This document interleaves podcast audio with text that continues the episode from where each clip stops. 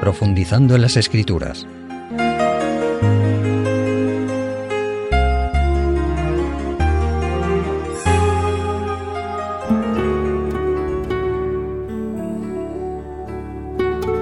Estimados amigos, hoy vamos a hablar de dos temas trascendentales del Nuevo Testamento y de la Biblia en general, la ascensión de Cristo y su segunda venida. Y para tener una base bíblica, vamos a leer en el libro de los Hechos de los Apóstoles, en el capítulo 1, a partir del primer versículo. En el primer libro Teófilo escribí de todo lo que Jesús hizo y enseñó, hasta el día en que fue llevado al cielo, después de dar instrucciones por medio del Espíritu Santo a los apóstoles que había elegido. Después de haber padecido, se presentó a ellos con muchas pruebas convincentes de que estaba vivo. Se les apareció durante cuarenta días y les habló del reino de Dios. En una ocasión en que comía con ellos, les mandó que no se fueran de Jerusalén, sino que esperasen la promesa del Padre que oísteis, dijo de mí. Y a partir del versículo 8 sigue diciendo, pero recibiréis el poder cuando venga sobre vosotros el Espíritu Santo, y me seréis testigos en Jerusalén, en toda Judea, en Samaria y hasta lo último de la tierra. Después de decir esto, Jesús fue elevado a la vista de ellos y una nube lo ocultó de sus ojos. Mientras miraban fijamente cómo se iba al cielo, se pusieron junto a ellos dos varones vestidos de blanco y les dijeron, Varones Galileos, ¿por qué quedáis mirando al cielo? Este mismo Jesús que ha sido llevado de vosotros al cielo, volverá del mismo modo en que lo habéis visto ir al cielo. Estimados amigos, el libro de los Hechos de los Apóstoles, cuyo autor fue Lucas, podría considerarse la segunda parte del Evangelio de Lucas, que narra el ministerio de Jesús hasta su resurrección. Como hemos leído, durante los 40 días posteriores a la resurrección de Jesús y hasta su ascensión al cielo junto al Padre Celestial, el Salvador apareció varias veces a sus discípulos, les habló del reino de Dios, les dio la comisión evangélica de ir y predicar el Evangelio y bautizar a los conversos en el nombre del Padre, del Hijo y del Espíritu Santo, como luego recordaremos. Como hemos leído en el texto inicial, Jesús indicó a sus discípulos que esperaran en Jerusalén hasta recibir la presencia del Espíritu Santo que les capacitaría para la predicación efectiva del mensaje cristiano, la salvación del pecador a través de su fe en Jesús, como su Salvador personal. Una vez dadas sus últimas instrucciones, Jesús fue alzado tal como él lo había predicho. La ascensión de Jesús fue la culminación, el punto final de su ministerio aquí en la tierra. Como nos muestran las Sagradas Escrituras, el Salvador vino a la tierra hecho hombre, nacido del Espíritu Santo y de María, para efectuar la salvación de la raza humana que por el pecado estaba abocada a la muerte eterna.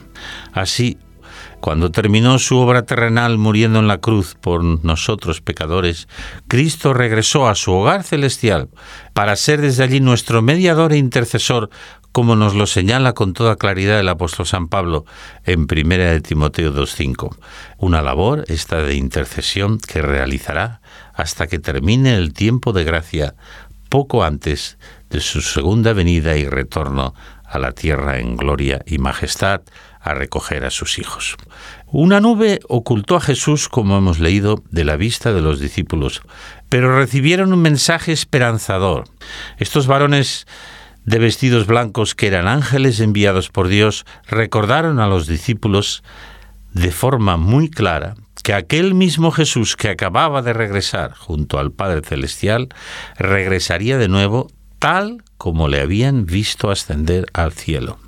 La promesa de la segunda venida de Cristo anunciada por los ángeles afirma que Jesús, que ascendió, como hemos visto, de forma visible, regresará también de forma visible. No será un rapto secreto, como algunos piensan, cosa que la Biblia no enseña.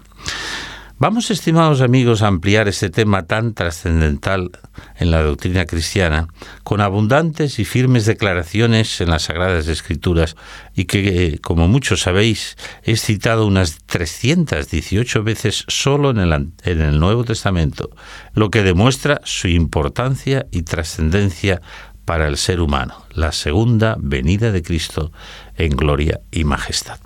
Jesús ya había anunciado a sus discípulos su segunda venida. Vamos a recordarlo. Lo encontramos precisamente en el Evangelio de Juan, en un texto muy conocido, en el capítulo 14. A partir del versículo primero nos dice, No se turbe vuestro corazón. Creéis en Dios, creed también en mí. En la casa de mi Padre hay muchas moradas. Si así no fuera, os lo hubiera dicho.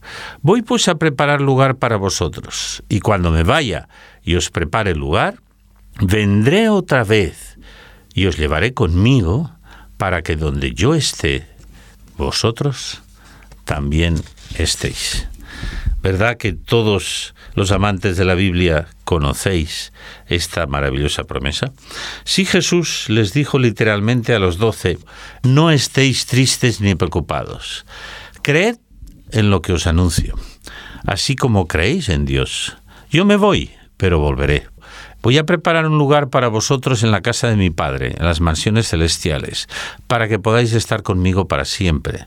Y esta maravillosa promesa, vendré otra vez y os tomaré conmigo, constituye, estimados amigos, la gran esperanza cristiana, y es la fase final del plan de Dios para la redención eterna de la raza humana.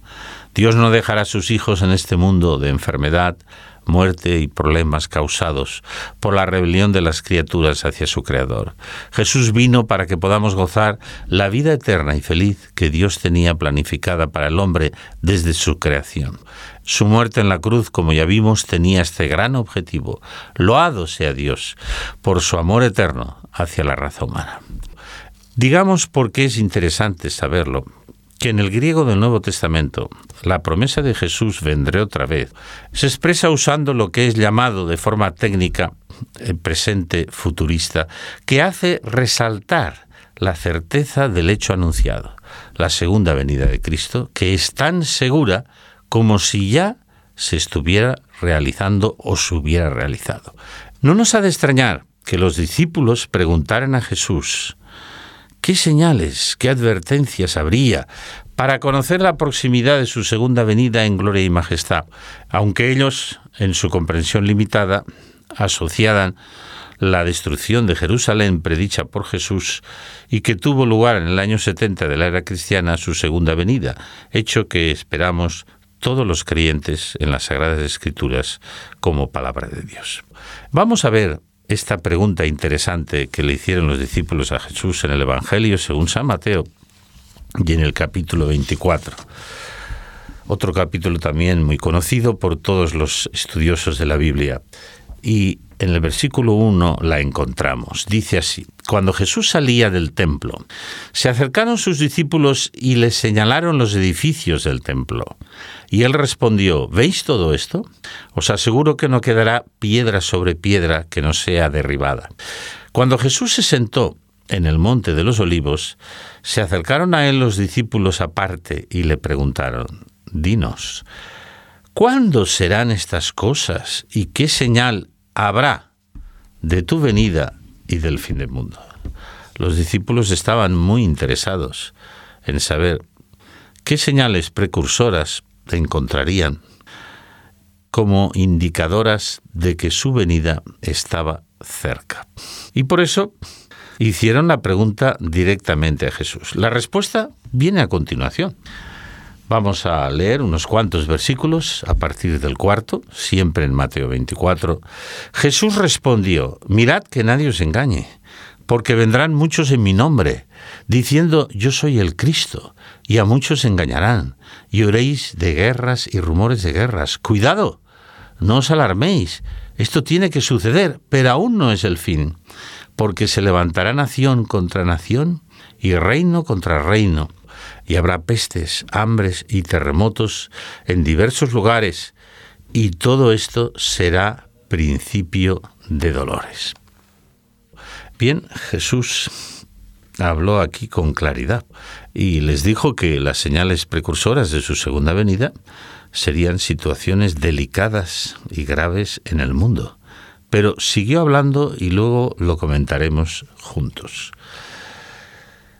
En el versículo 14 leemos, y este Evangelio del Reino será predicado a todo el mundo por testimonio a todas las naciones, y entonces vendrá el fin. Y luego, más adelante, Jesús les dijo, porque se levantarán falsos cristos y falsos profetas, versículo 24, y harán grandes señales y prodigios para engañar, si fuera posible, a uno de los elegidos. Mirad, os lo he dicho de antemano, os lo he dicho antes.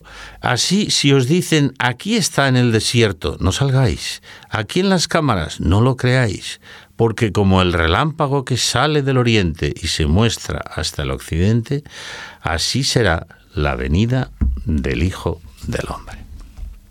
Desgranemos punto por punto la respuesta de Jesús a la pregunta de sus discípulos, ¿cuándo será tu venida y qué señales precursoras tendremos?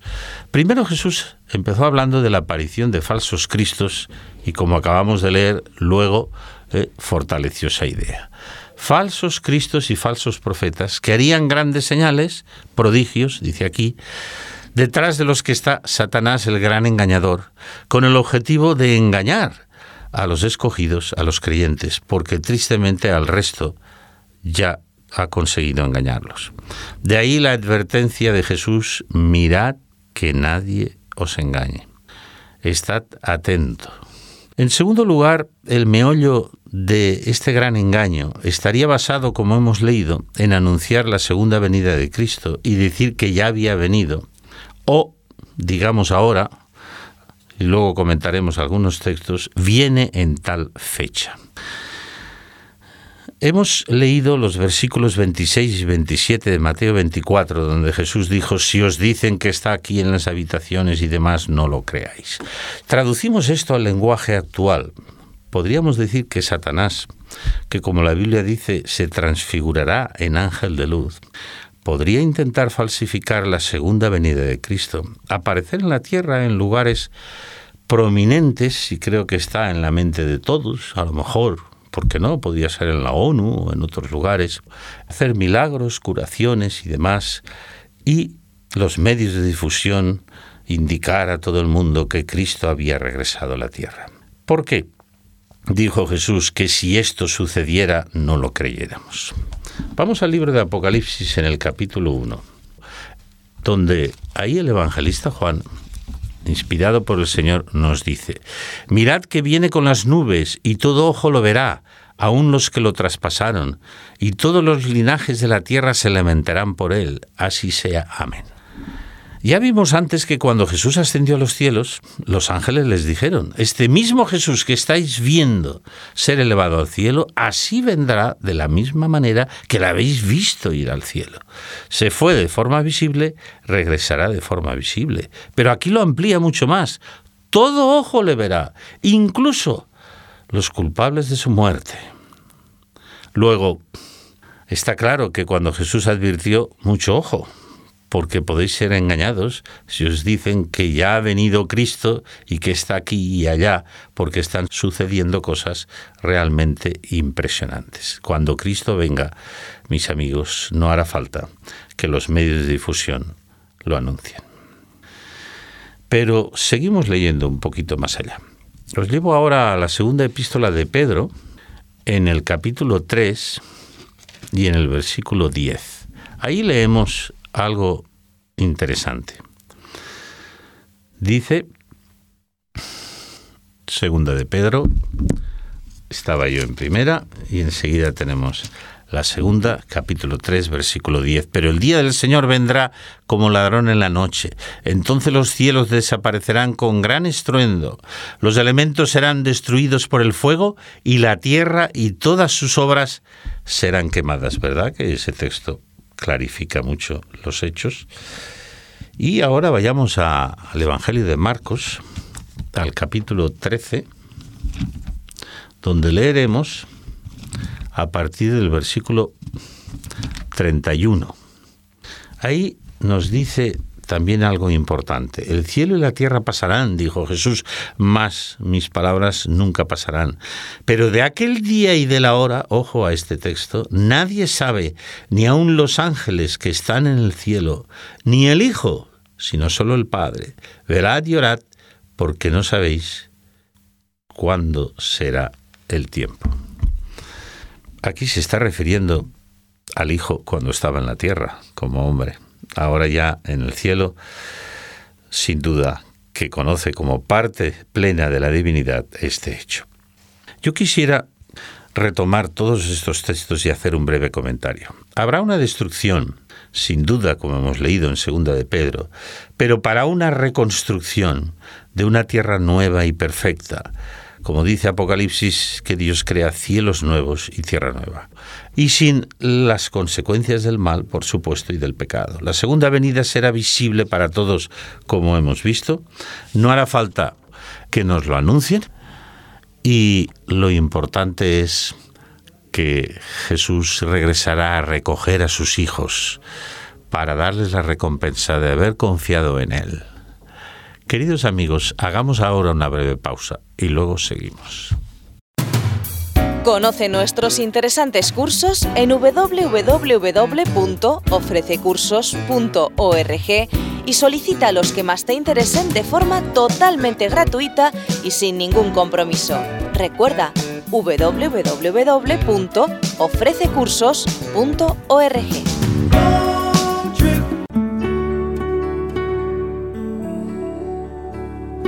Recordemos y destaquemos el texto que hemos leído antes en Marcos 13, que de forma clara y tajante dice, del día y de la hora de la segunda venida de Cristo nadie sabe, ni los ángeles del cielo, ni Jesús, como decíamos antes, en su naturaleza humana, sino solo el Padre. Y añade, estad atentos, velad, porque no sabéis cuándo será ese día. Vendrá para algunos como ladrón en la noche porque no lo esperan. Ya en el año 1000 se dijo que iba a ser el fin del mundo. Y relacionado con la segunda venida de Cristo, ¿cuántas fechas, incluso muy recientemente, se han dado? Desde hace bastantes décadas hemos asistido a estos anuncios, como decíamos antes, faltos totalmente de una base bíblica. No seamos confundidos por quien pretenda tener una revelación especial respecto a la fecha de la segunda venida de Cristo. Lo importante no es la fecha, lo importante es estar preparados. Pero voy a decir algo más. Recordemos que a veces se ignora, estimados amigos, a la luz de la Biblia, que el día que Dios permita que tú y yo vayamos al descanso, si Cristo no ha venido aún, será como si Él ya hubiera venido para nosotros, puesto que cuando Él regrese, como vimos, cuando hablamos de la resurrección de Cristo, los muertos en Cristo resucitarán transformados, perfectos, para vivir eternamente con el Señor. Lo importante es estar preparados espiritualmente para cuando el Señor nos lleva al descanso o el momento de su retorno si estamos vivos. Ocuparse en poner fechas, como nos dicen las Sagradas Escrituras, no tiene sentido alguno, pues solo Dios lo sabe. Vamos a un tercer punto. Vimos que Jesús indicó a sus discípulos que antes de su segunda venida habría guerras, rumores de guerras, terremotos, etc. Pero que esto sería como los dolores que avisan a la mujer de que el parto está cerca. Un aviso. Las dos últimas guerras mundiales en las que murieron millones de seres humanos están ahí, ¿verdad? Anteriormente no había sido igual, aunque había habido guerras. El aumento de los terremotos, aunque los ha habido en la antigüedad, yo quisiera señalar una cosa. Hay un texto en el Antiguo Testamento que dice, en el año del terremoto, reinando el rey de Ucías, sucedió tal cosa. Esa forma de hablar hoy no se podría utilizar en el año del terremoto, lo cual quiere decir que había algún terremoto de vez en cuando. Pero a partir del siglo I hasta ahora se han multiplicado enormemente y hay estudios muy serios sobre ello y sobre todo su gravedad. Luego lo que Jesús dijo está ahí y hay que tenerlo en cuenta. En cuarto lugar, leímos que Jesús indicó que habría antes de su segunda venida un aumento o multiplicación de la maldad.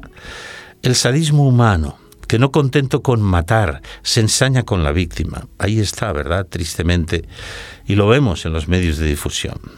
El hombre creado a imagen de Dios se ha convertido, como Jesús dijo ya hace tiempo, a sus conciudadanos, vosotros sois hijos de vuestro padre el diablo, porque hacéis sus obras, sois homicidas y mentirosos como el padre de mentira. En quinto lugar, en el versículo 14 de Mateo 24 que hemos leído, está para mí, queridos amigos, la gran señal de la segunda venida de Cristo, la más clara, y además vamos a recordarla de nuevo. Dice así, y será predicado este Evangelio del reino a todo el mundo, por testimonio a todas las naciones, y entonces vendrá el fin. Ahí está, mis amigos, la misión que Jesús dio a sus discípulos y que hallamos en Mateo 28, 19 y 20, cuando dijo, id y predicar el Evangelio, que citábamos antes, a toda criatura y bautizarles en el nombre del Padre, del Hijo y del Espíritu Santo. Sí, esta es la misión del cristiano, anunciar el mensaje de salvación a través de Cristo y su segunda venida en gloria y majestad, y prepararse para este gran evento. La solución a los problemas humanos, mis amigos, vendrá de Dios, no de los hombres, como algunos creen. Los hombres queriendo hacer las cosas bien, probablemente algunos por lo menos, las hacen o las hacemos mal. Vayamos a un sexto punto. Para este sexto punto vamos a leer ahora en el Evangelio de Lucas, en el capítulo 21. Ahí hallamos eh, una indicación muy interesante de Jesús respecto a su segunda venida, una nueva señal. Lucas 21 del 25 al 28 dice, Habrá señales en el sol, en la luna y en las estrellas. En la tierra las naciones serán en angustia, perplejas, por el bramido del mar y de las ondas. Los hombres desfallecerán por el temor y la ansiedad de lo que vendrá sobre la tierra, porque las virtudes del cielo serán conmovidas. Entonces verán al Hijo del Hombre que viene en una nube con poder y grande gloria. Cuando estas cosas empiecen a suceder, cobrad ánimo y levantad vuestra cabeza, porque vuestra redención está cerca. A mí me encanta estas últimas palabras de Jesús, porque realmente en medio de la angustia de este mundo tenemos motivos para tener esperanza, porque Cristo vendrá a poner fin a todos los dolores y problemas. Sobre esta indicación que hemos leído a partir del versículo 25, digamos que el 19 de mayo de 1780 el sol se oscureció durante casi todo el día en una gran parte de Estados Unidos. No fue un eclipse de sol, sino algo fuera de lo normal. La oscuridad fue total en muchos lugares y en la noche del mismo día la luz de la luna estuvo velada. Poco más allá, el 13 de noviembre de 1833 hubo la mayor lluvia de meteoritos de estrellas, entre comillas, de toda la historia. Estos fenómenos además ocurrieron en el momento histórico predicho por Jesús. Otro de los aspectos señalados en el texto anterior que define la situación social del mundo antes de la segunda venida, como hemos leído, es la angustia. La angustia del ser humano por los sucesos que tendrán lugar en la tierra. Dice literalmente, algunas versiones dicen así, desmayándose o desfalleciendo los hombres. Mis amigos, yo os pregunto, ¿no es esta la situación actual en gran parte del mundo? Las crisis de todo tipo provocan esta angustia. Crisis económica, crisis laboral, también la crisis moral, crisis de valores. Y eso, digamos, en los países donde se vive mejor. ¿Qué diríamos del resto del mundo? ¿Qué pobres llevan tanto tiempo en crisis? El objetivo de la segunda venida de Cristo será recoger a los hijos de Dios, a los creyentes en Jesús, a su pueblo, a través de la resurrección de los justos, como hemos citado en temas anteriores. Recordad que leímos varias veces Primera de Tesalonicenses 4, 16 y 17, donde dice que cuando el Señor venga, los muertos en Cristo resucitarán primero. Pero yo quisiera ahora citar otro texto que no hemos leído en otras ocasiones y que hallamos en Primera de Corintios capítulo 15, versículos del 51 al 53. Veamos lo que nos dice ahí. Os voy a decir un misterio. No todos dormiremos, dice el apóstol Pablo, pero todos seremos transformados en un instante, en un abrir de ojos a la final trompeta, porque se tocará la trompeta y los muertos serán resucitados incorruptibles y nosotros seremos transformados, porque es necesario que esto corruptible sea vestido de incorrupción y esto mortal sea vestido de inmortalidad. En este capítulo 15 que ya utilizamos cuando hablamos de la resurrección de Cristo y la resurrección de los justos, el apóstol Pablo está diciendo que no solo resucitaremos, porque de qué serviría resucitar con ese cuerpo mortal, con enfermedades, con problemas, con malas ideas, sino que seremos realmente transformados, seremos nuevas criaturas, seremos como eran Adán y Eva, ¿por qué no?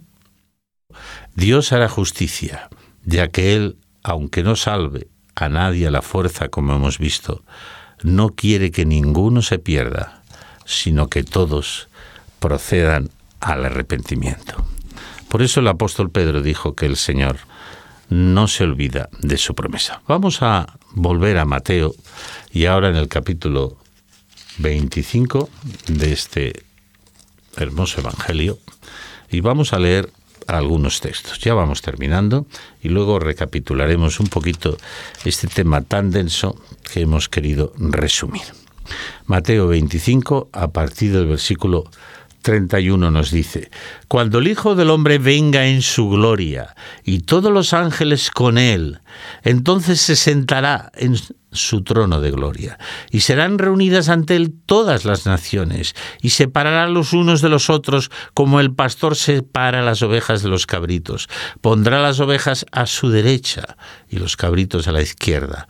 Entonces el rey dirá a los de su derecha, venid benditos de mi Padre, heredad el reino preparado para vosotros desde la fundación del mundo, porque tuve hambre y me disteis de comer, tuve sed y me disteis de beber, fui forastero y me recibisteis, desnudo y me cubristeis, enfermo y me visitasteis, estuve en la cárcel y vinisteis a mí.